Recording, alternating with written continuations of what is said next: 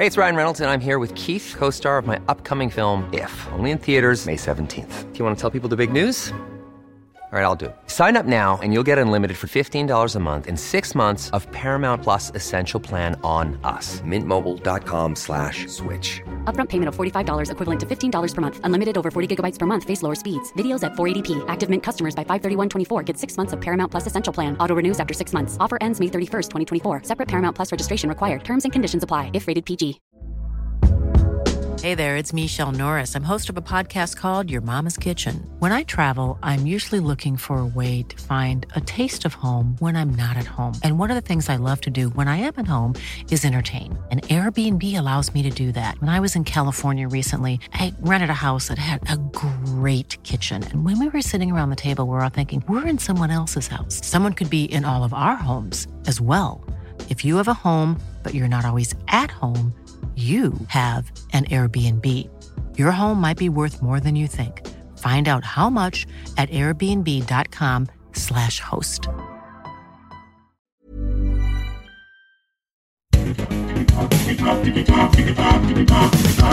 Digitalk, der Podcast rund um die digitale Welt mit Dominik Grote.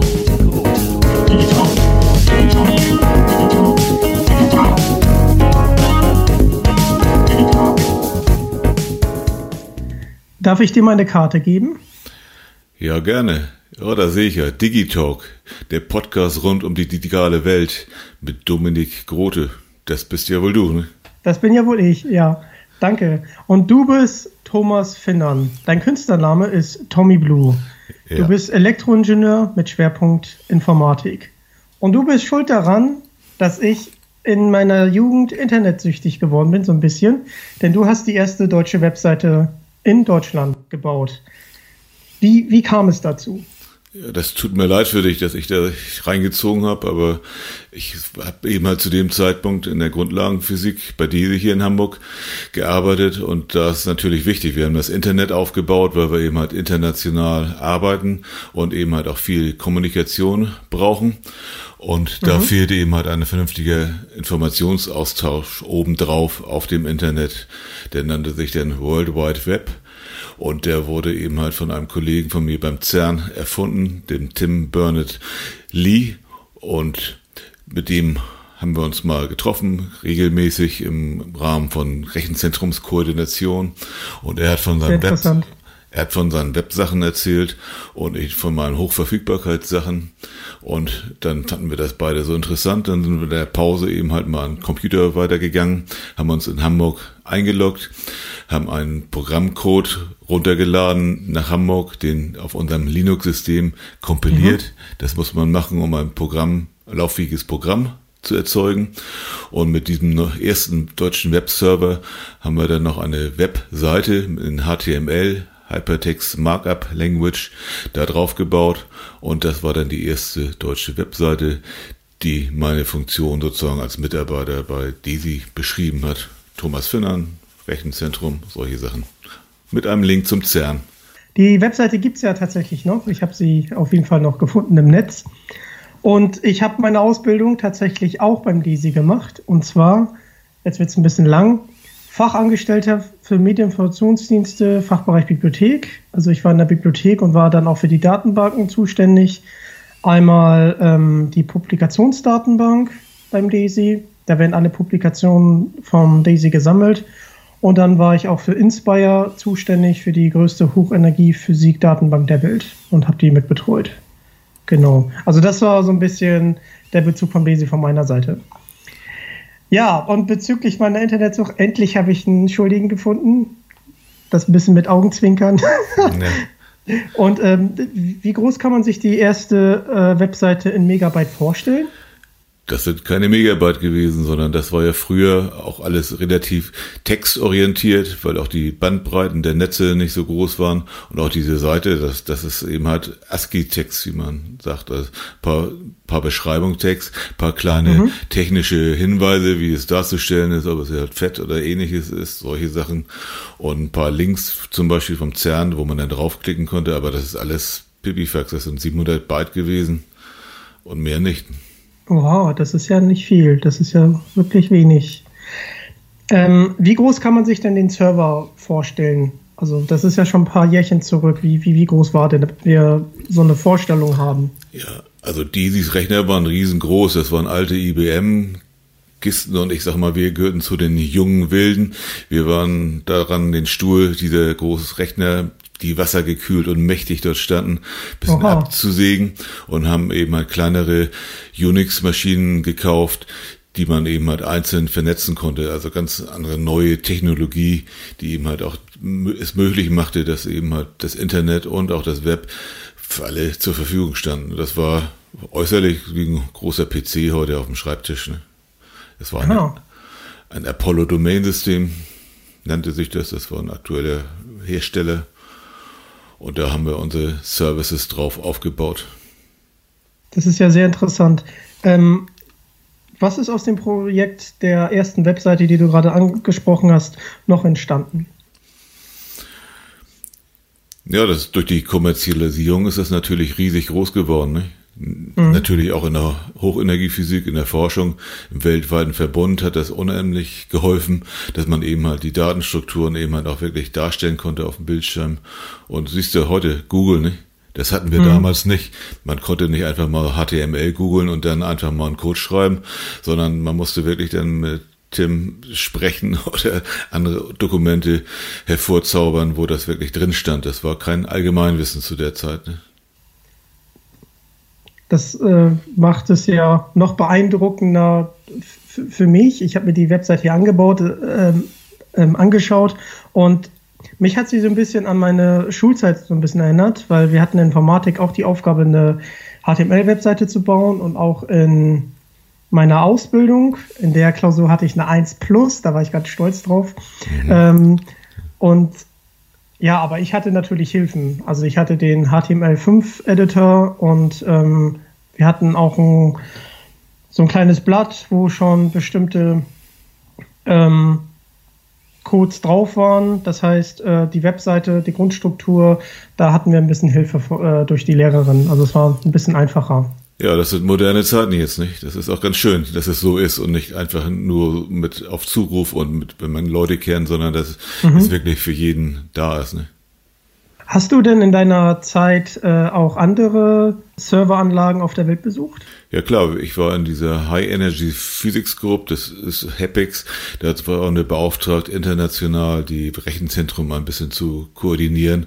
Der gemeine Physiker hatte früher auch Probleme, sich einzuloggen, weil überall war eine andere Arbeitsumgebung, es war nicht so standardisiert wie heute. Und das haben wir eben halt ein bisschen zusammengeführt, eben halt zum einen durch die Webseiten, zum anderen durch Login-Modalitäten. Und dann kommt man natürlich auch rum, weil wir haben eben halt zweimal pro Jahr getagt, immer einmal in Europa, einmal im Rest der Welt. Mhm. Und da kommt man halt schon rum, von Beijing zum Beispiel, wo man, wow. dann, wo man dann zum Beispiel sieht, dass die Menschen dort ihre Pantoffeln vom Rechenzentrum ausziehen, damit das Rechenzentrum sauber bleibt. Und mhm. wo es schwer fällt, in den zweiten Stock hochzukommen, weil durch die elende Luftverschmutzung ist das Atmen so schwer dort manchmal. Ehrlich? Oh. Ja, das war hart. Aber man konnte auch woanders rum, nicht? Also meinen ersten Vortrag habe ich, glaube ich, in Rio gehalten, von größerer Art. Mhm. Oder Tokio, ähnlich ist das. Ja. Ich beneide dich ein bisschen. Japan wollte ich unbedingt mal hin. Warst du auch in Amerika damals? Mehrfach, ja. San Francisco, da gab es auch einiges und Institute, New York. Also das, man kommt da schon rum und erlebt natürlich auch viel, weil man eben halt nicht als Tourist dort ist, sondern als Gast eines Institutes und da kommt man dann auch schon mal in Rio in so eine Samba-Schule, wo man vorher auch Waffen kontrolliert wird, da kommt man als Tourist nicht hin. Ne? Mhm. Wenn du mal so in dich gehst, was war für dich ein besonders schöner Moment während der ganzen Reisen und Vorträge, die du da gehalten hast? Es ist nicht so der Moment, sondern ist, man wächst auch mit den Kollegen zusammen, man hat internationale Kontakte, man lernt die mhm. unterschiedlichen Arbeitskulturen kennen und das ist eben halt auch ein bisschen friedensstiftend, sag ich mal. Das fand ich sehr positiv, weil man eben halt mit ganz unterschiedlichen Menschen und Kulturen zusammenarbeitet und aus jedem das Beste halt rausziehen kann. Das ist schön gesagt. Hattest du in den 1990 gedacht, wir hatten es kurz angeschnitten, dass das Internet so sein wird in der Zukunft, wie es heute ist? Nee, ich glaube, das hat keiner geahnt, nicht? Dass, dass, dass das so groß werden kann und so auch zentral in unser aller Leben eingreifen wird. Ne? Mhm. Wir waren ja doch immer als Hochenergieforschung etwas separiert. Nicht? Grundlagenforschung ist sehr abstrakt und hat nichts mit dem täglichen Leben zu tun. Ne? Ja, ich muss ehrlich sagen, ich könnte mir ein Leben ohne Internet nicht wirklich vorstellen. Ähm, wir hatten das damals in meiner Pflegefamilie, hatten wir drei Monate kein Internet. Ich nenne jetzt nicht den Internetanbieter, aber dann haben wir gewechselt. Und äh, das war, das war schon eine schlimme Zeit. Also ja, naja, naja. Aber schön, schön, dass das Internet äh, sich so entwickelt hat. Natürlich gibt es da auch Schattenseiten. Aber damals die Daisy-Webseite, ähm, ja, ich habe so das Gefühl, die hatten veraltetes Design. Ähm, weißt du, woran das liegt, warum das Design da so veraltet ist? Ich glaube nicht, dass es veraltet ist, sondern es ist an sich ein sehr modernes Konzept, was von Daisy betrieben wird. Das nennt sich Content Management System. Das heißt, die mhm. einzelnen Webseiten werden nicht mehr einzeln gestaltet, so hier was grün und das andere in rot und sowas, sondern das ist ein System, wo eben halt Daisy in der Lage ist, das äh, Content Design von Daisy eben halt anzubieten, aber trotzdem den Leuten, die für die Inhalte verantwortlich sind, eben halt ihren Job machen zu lassen, dass jeder sozusagen in diesem Rahmen dann seine Daten wirklich aktuell und zeitnah pflegen kann. Und dass es keine veralteten Webseiten gibt, weil, weil das zentral verwaltet wird. Nicht? Ah, okay, jetzt, jetzt verstehe ich das. Also es sind ja wirklich äh, hunderte Webseiten gefühlt. Nicht, nicht nur gefühlt, es gibt über 100 Webseiten, die vom DISI Rechenzentrum angeboten werden, die aber eben halt von den entsprechenden Fachabteilungen selber gepflegt werden. Ne? Mhm. Hattest du ähm, noch andere Projekte beim CERN oder beim DESI, die du noch mitbetreut hast? Ich habe zwei große Themen noch gehabt. Das eine war Hochverfügbarkeit. Mhm. Das hast du ja auch schon erwähnt, wenn das Internet nicht geht, dann ist man ziemlich aufgeschmissen. Das stimmt. Und genauso bei Webseiten, nicht? Wenn du mal surfst und ein Server nicht da ist, siehst du ein paar Hieroglyphen, keine Informationen. Und das haben wir bei Daisy auch anders gemacht. Das heißt, da haben wir ein hochverfügbares Frontend. Und wenn ein Server nicht geht, dann wird mal hinten nachgeguckt, ob der Ersatzserver gerade noch geht und der wird dann automatisch eingeschaltet. Oder wenn gar nichts gehen sollte, was ja auch mal passieren kann, dann können mhm. wir immer nach vorne eine Frontseite anzeigen und sagen, sorry, unser Dienst ist gerade im Moment nicht da, bitte mal ein bisschen warten. Nicht? Und mein zweites großes Thema, das ist auch mit Verfügbarkeit von Rechenpowers hat das zu tun.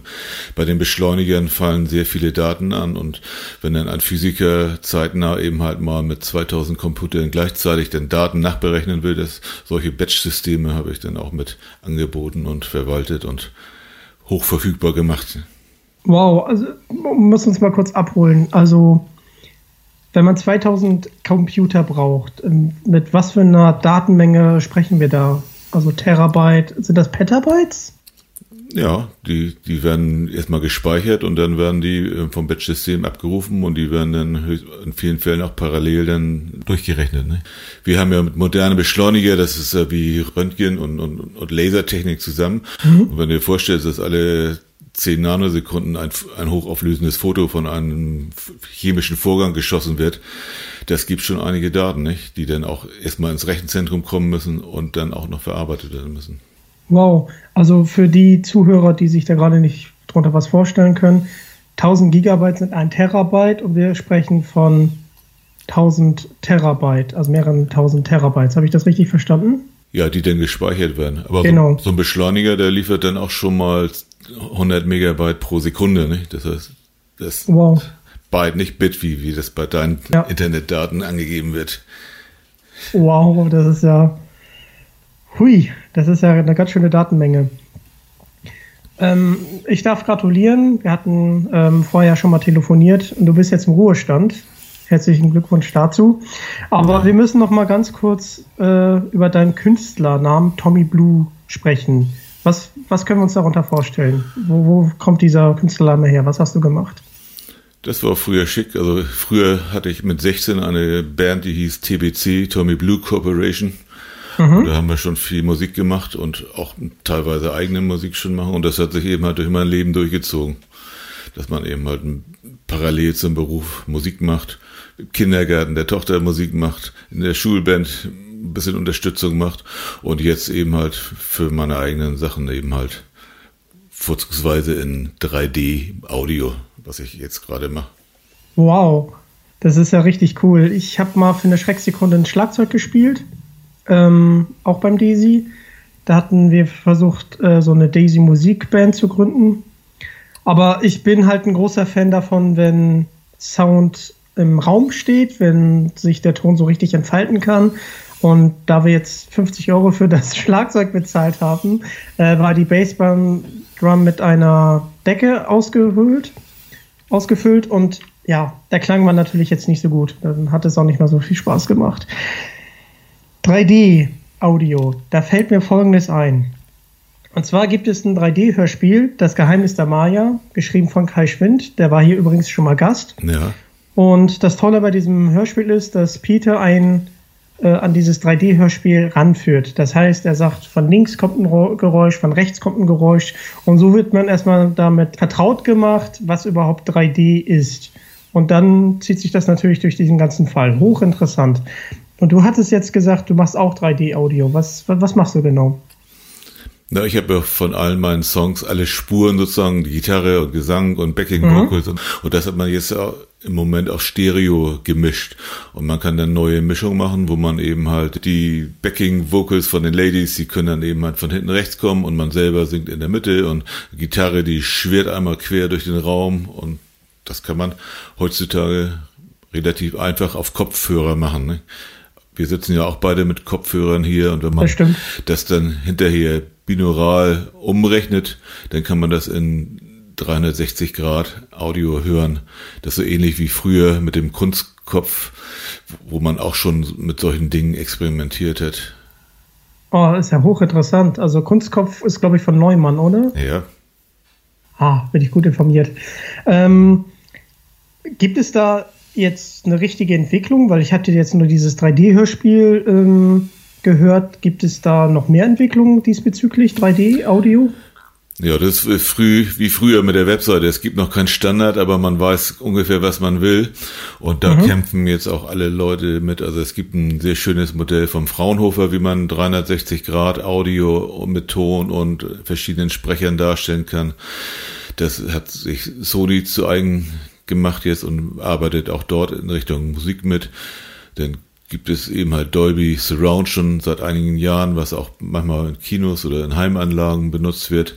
Mhm. Und da kämpfen jetzt alle um, um Standards und wie man dort reinkommt und natürlich auch leider um persönlich oder Firmenstandards, um erstmal Geld zu verdienen, wie das mhm. so üblich ist. Wie das so üblich ist. Ich habe zu Hause, also hinter mir, habe ich tatsächlich eine Soundbar ähm, von Teufel stehen. Ich habe jetzt hier nicht so viel Platz, deswegen waren Standboxen für mich nicht interessant. Und die hat so ein, ähm, auch so einen Effekt, also dass ähm, Sound von oben kommen kann und auch von der Seite, dass, da, dass man so richtig umhüllt ist von dem Sound. Das finde ich schon sehr, sehr beeindruckend. Und das macht natürlich Kino richtig erlebbar. Hast du das bei dir auch? Hast du dich da auch äh, schlau gemacht und hast dich da diesbezüglich auch ausgestattet? Ja klar, also hier in meinem Home-Studio, wo ich gerade sitze, habe ich eine 5.1.4 Anlage. Das heißt, die 1 ist ein Sub-Bass, der unter dem Schreibtisch steht. Dann mhm. habe ich fünf Lautsprecher in Ohrhöhe um mich rum und dann noch vier Höhenlautsprecher für die oberen Töne. Oder wow. eben halt diese sogenannte binaurale Kodierung, wo ich das eben halt auch einfach mit Kopfhörer vortesten kann. Ne? Das aber, ist ja nicht schlecht. Aber echter ist natürlich mit Lautsprechern. Ähm, und, und was hörst du da? Hörst du dann Konzerte oder? Nein, vor allen Dingen meine Sachen beim Arbeiten, wenn ich meine Sachen manchmal neu mische und probiere. Oder wenn man mal gucken will, also zum Beispiel die Sachen von der Band Queen, die mhm. sind auf YouTube oder 3D alle nochmal neu gemischt worden und das ist sehr eindrucksvoll, wenn man sich das mal anhört und solche Musik mag. Wow, ich stelle mir gerade vor, Hans Zimmer in 3D, das wäre ja schon. Ich war auf ähm, zwei seiner ähm, Filmkonzerte, die waren großartig. Ich möchte jetzt nicht indiskret sein, aber ähm, könnten wir uns mal treffen? Ich hatte noch nie eine 5 1.1.4 Anlage. Also ich kann mir das räumlich gar nicht so richtig vorstellen. Ja, das sollten wir unbedingt mal machen. Dann können wir eventuell auch mal gucken, ob wir deine Podcasts dann mal in 3D irgendwie umbauen können, wenn das dann mit ein paar Geräuschen einspielen und ähnliche Dinge. Ui, das hört sich richtig nach Spaß an. Das, das finde ich gut. Das finde ich gut. Ja. Das finde ich super. Du hast ja heute noch gar keinen Kaffee eingeschenkt. Das wäre dann sozusagen ein extra Event, was man in den 3D-Raum einbauen könnte. Sehr gut. Wunderbar. Habt ihr schon geklatscht? Das holen wir jetzt nach. Sehr ja. gut. Das gefällt mir. Ähm, siehst du denn auch eine Möglichkeit, also du hast ja davon gesprochen, 3D-Audio und es gibt mehrere Tonspuren. Siehst du denn da auch eine Möglichkeit für Leute, die jetzt äh, hörgeschädigt sind oder sehgeschädigt, dass es dort vielleicht ähm, ähm, Verbesserungen gibt für die? Ja klar, das ist Teil auch dieses Fraunhofer-Modells, dass man eben halt dann auch bewusst zum Beispiel den Sprecher einzeln lauter stellen kann, was man ja sonst bei fertigen Mischungen nicht machen kann. Mhm. Oder dass man vielleicht eben noch einen kleinen Sprecher einblendet, der Blindensprache spricht. Ich weiß nicht. Es gibt da einige Möglichkeiten. Wow. Das heißt also, wenn man zum Beispiel jetzt auch in der Kneipe ist, anderes Beispiel, und da möchte man ja meistens nicht den Kommentator haben. Das ja. soll ja nur so ein bisschen nebenbei laufen. Dann könnte ich den Kommentator komplett stumm machen. Ja, das ist ein normales Feature bei solchen Übertragungen. Wow, cool. Das ist ja, das ist ja mega. Ich stelle mir das gerade bei großen Konferenzen vor, dass man, wenn man da mehrere Leute hat, dass man dann bestimmte Leute hm. äh, ausblendet, um sich halt besser auf andere Leute zu konzentrieren, oder?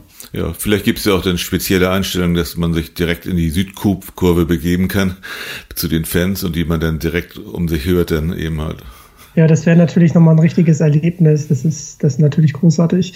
Oder, oder wenn man halt ein bestimmtes Musikinstrument gerne spielt, dass man sich bei Konzerten das besonders hervorhebt, um halt ähm, das ein bisschen besser hören zu können und vielleicht äh, davon zu lernen. Ja, das würde ich auch gerne mit meinen Sachen machen, dass ich dann auch ein paar künstliche Räume schaffe, äh, so eine Bühne oder andere Räume, wo meine Musiker eben halt virtuell vorhanden sind und dass man dann eben halt auch die, die Tonspuren entsprechend auf die Örtlichkeiten legt und dann auch vielleicht auch hingehen kann und dann sein Lieblingsgerät oder Klang lauter stellt, nicht? Einfach durch, entweder durch hingehen oder dass man eventuell auch noch den Gitarristen ausstellen kann, wenn man den nicht mag. Ne? Das ist ja cool. Aber kannst du das ganz grob anschneiden, wie man einen virtuellen Raum macht? Also, dass das wirklich diesen Klang hat wie in einem Stadion, weil das ist ja, eine ganz andere Voraussetzung, als wenn das jetzt ein, ein ganz normaler kleiner Raum ist.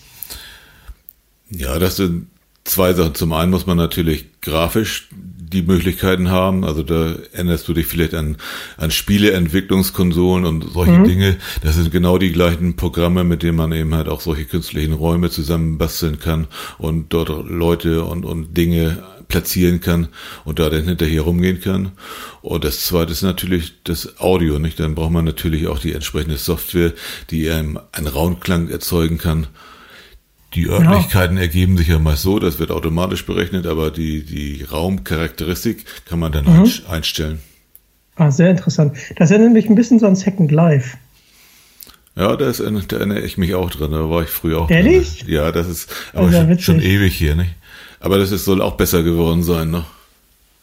Das ist, das ist wirklich lustig, weil ähm, mein, mein erster Interviewgast ist ein Kumpel von mir, Dario Jai, und der hat tatsächlich auch bei Second Life mitge mitgewirkt. Das heißt, ihr könnt euch theoretisch kennen. ja, vielleicht habe ich ihn mal gesehen, ja. Die Welt ist klein, die Welt ist sehr, sehr klein. Ähm, hast du denn jetzt in naher Zukunft noch ähm, andere Projekte, wo du gerade dran bist? Oder? Ja, ich war gerade mit der deutschen oder mit der Hamburger Next Reality Gruppe Grillen an der Alster. Da tauscht man sich dann halt ein bisschen aus und wie, wo die Dinge halt hingehen. Auch nicht schlecht. Aber es ist eben halt auch im Moment wegen Corona und als Einzelperson sehr mühsam. Also ich bin froh, dass ich viele Sachen kann, von Social Media bis Programmierung und sowas, was man braucht sehr viel dafür, Audiotechniken. Mhm. Und normalerweise sind solche Dinge eben halt auch Gruppenarbeit. Nicht? Wenn man im Team mit 20 Leuten arbeitet, dann hat jeder so seine Ecke da und das geht dann deutlich schneller und oft auch viel schöner, weil man jeden, nicht jeder kann jedes in Perfektion. Nicht? Ja, klar, klar. Ähm, ich würde mir wünschen, als virtuellen Raum die Elfilharmonie, dass man das von dem Sound irgendwie nach Hause transportieren kann. Wenn man jetzt zum Beispiel ein, El, ähm, ein Konzert, was in der Elfilharmonie stattgefunden hat, dass man das nach Hause holt und halt zu Hause nochmal genießen kann, als wäre man, wäre man vor Ort. Das wäre für mich der Wahnsinn. Ich glaube, das gibt es bestimmt schon. Musstest du mal nach Google, nicht? Also, Ehrlich? Kann man muss nicht ich, vorstellen, dass da noch keiner dabei war. Muss ich mal schauen, muss ich mal schauen. Hm. Also ich träume mir vom Planetarium, nicht? wo man wirklich so eine 360 Grad Kuppel optisch über sich hat und dann mhm. mit vielen Lautsprechern eben halt auch Raumklang erzeugen kann. Das ist natürlich ziemlich fette Computer, die man da braucht, aber das wäre sozusagen mein Ziel, da nochmal reinzukommen mit meiner eigenen Musik. Ne? Ich drücke dir auf jeden Fall die Daumen. Ähm, bei den drei Fragezeichen gibt es tatsächlich auch kleine ähm, Planetarium-Hörspiele, die halt diesen Sound mit aufgreifen. Ähm, vielleicht hast du davon schon mal gehört, sonst gerne ja. ähm, ähm, danach mal suchen. Das ist auf jeden Fall sehr, sehr interessant. Ja, bei mir ähm, ist folgendes. Auch wieder drei Fragezeichen. Man merkt, ich bin drei Fragezeichen-Fan. So ganz bisschen merkt man das. Ja, Und zwar. Nur ein bisschen. Äh, nur ein bisschen. Nur zwei Sachen. Also einmal muss ich mich bedanken bei Jan Friedrich Konrad. Der hat jetzt mein neues Intro gemacht. Und Jan Friedrich Konrad ist Vollmusiker, macht auch die Musik für die drei Fragezeichen, hat das Intro ähm, auch komponiert und jetzt auch mein Intro. Da fühle ich mich wahnsinnig geehrt. Das hört ihr auch jetzt immer am Anfang. Und ich bin Ende des Monats bei Heike Dine Körting im Studio. Heike Dine Körting ist seit 1979 die Produzentin von den drei Fragezeichen von Hanni und Nanni, die fünf Freunde. Wir sind noch nicht fertig. Also die hat äh, ähm, Huibu das Schlossgespenst, die hat ähm, einiges ähm, da produziert. Und da freue ich mich schon sehr drauf, da im Studio sein zu dürfen. Ja, das steht so ein bisschen bei mir an. Ja, hast du noch, äh, möchtest du noch etwas loswerden, Thomas?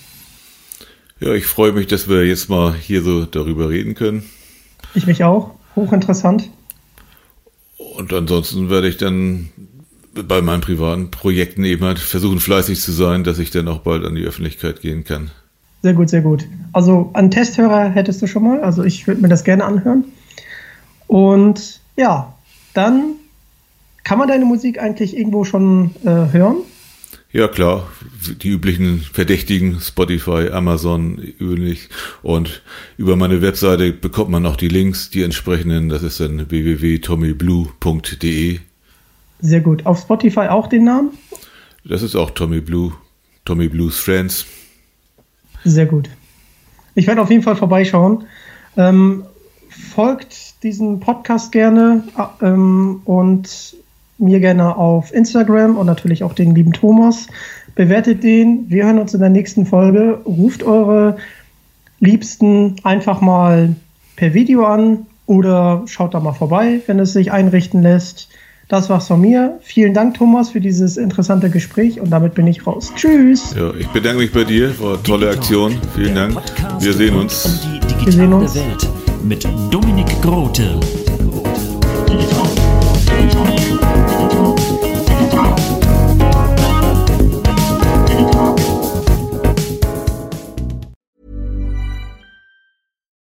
It's Paige DeSorbo from Giggly Squad. High quality fashion without the price tag. Say hello to Quince. I'm snagging high-end essentials like cozy cashmere sweaters, sleek leather jackets, fine jewelry, and so much more. With Quince being 50 to 80% less than similar brands. And they partner with factories that prioritize safe, ethical, and responsible manufacturing. I love that. Luxury quality within reach. Go to quince.com slash style to get free shipping and 365 day returns on your next order. Quince.com slash style.